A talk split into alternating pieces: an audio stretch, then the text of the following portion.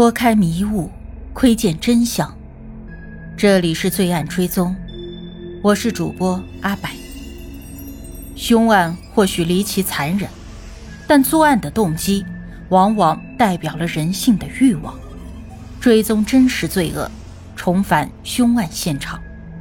让我们开始今天的案件吧。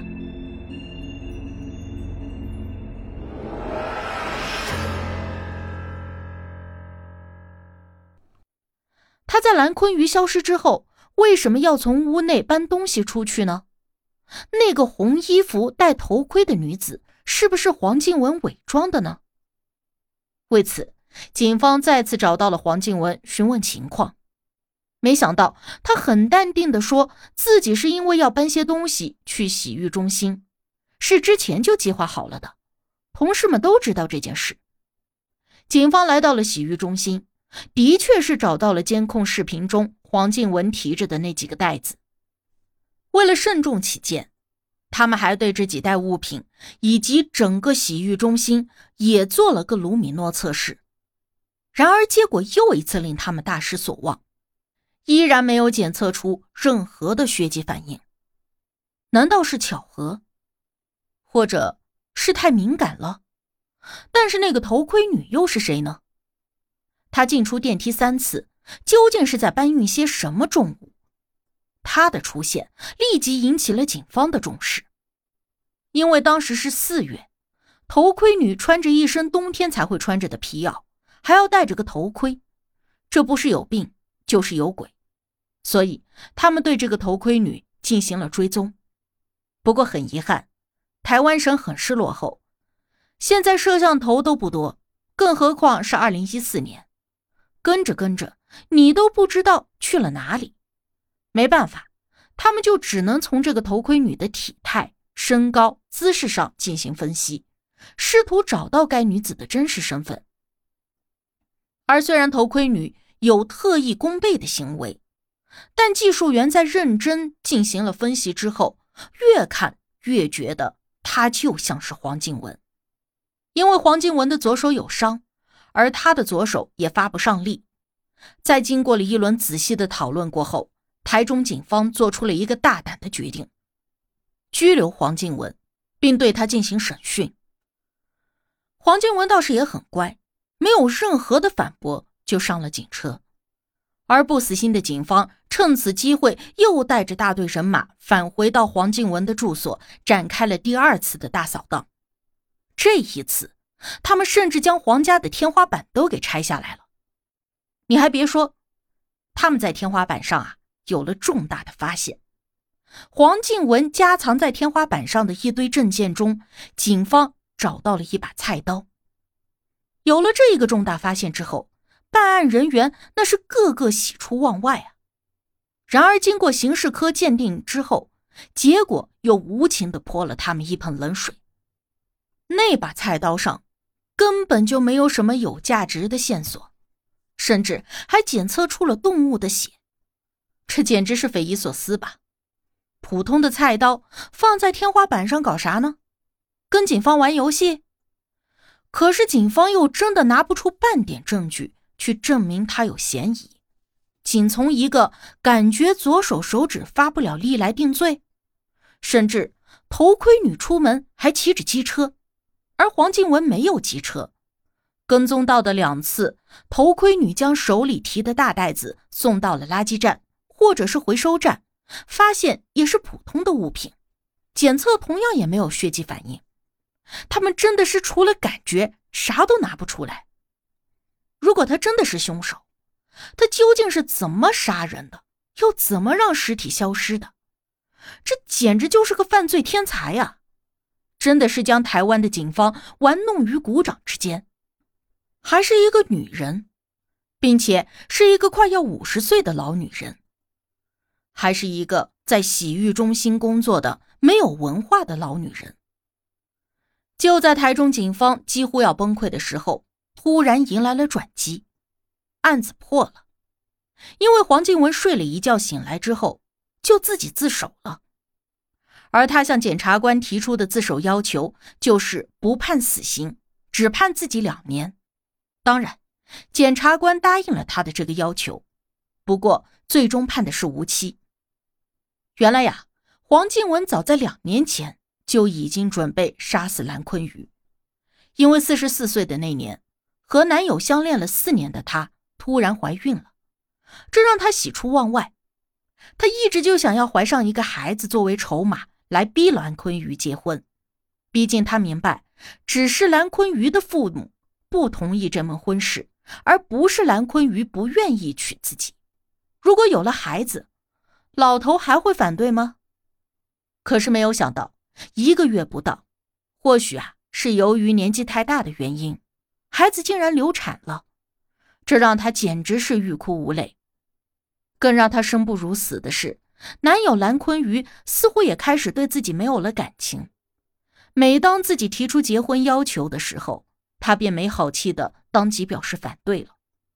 所以，双重打击之下，黄静文。精心策划了两年，设计了一套几乎完美的杀夫计划。黄静文的父亲是中医，从小他就对人体静脉耳濡目染，所以他早早的就计划好了：先用药把蓝坤鱼迷晕，之后再把他的血放干，让他无伤口的失血过多而死，然后再分尸毁尸。可是。首先，他得学会开车啊，因为最后的抛尸步骤必须开车，不可能骑电动车。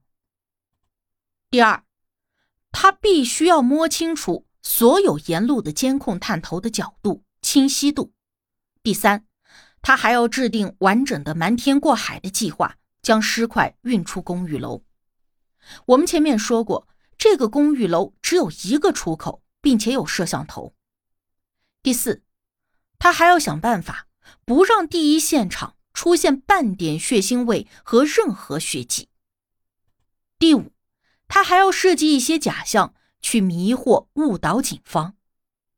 所以，为什么九楼邻居家的摄像头没有拍到，而为什么警方跟踪头盔女也跟丢了？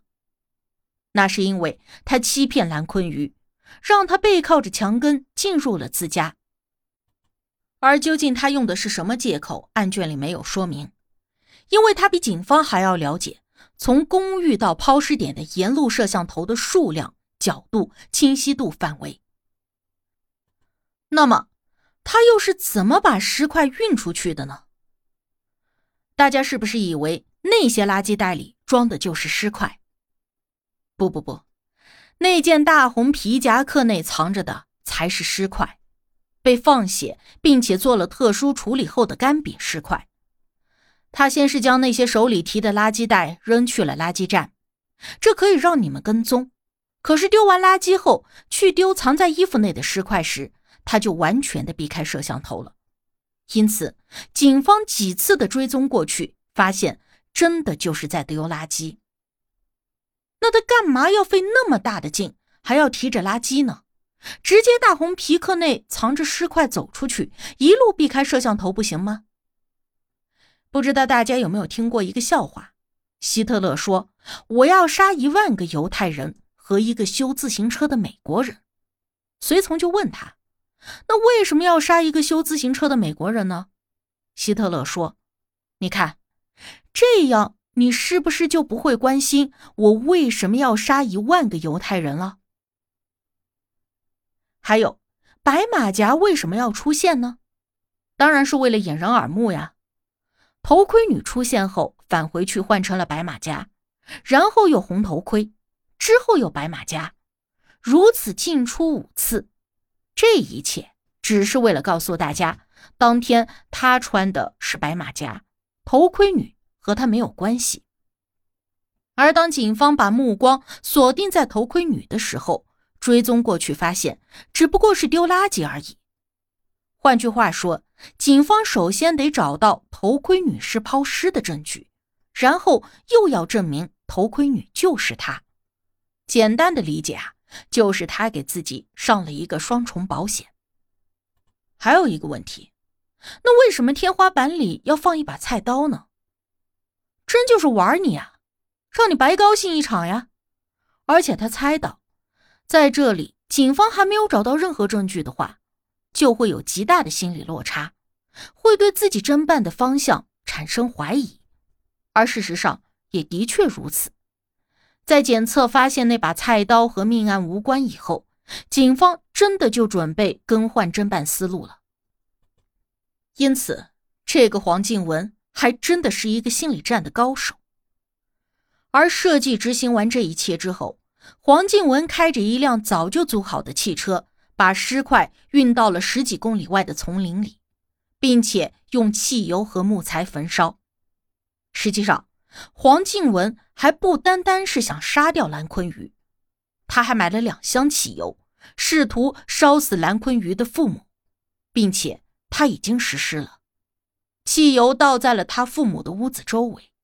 但是幸好被蓝坤鱼的母亲闻到了气味，再慢一分钟，或许就不只是一条人命了。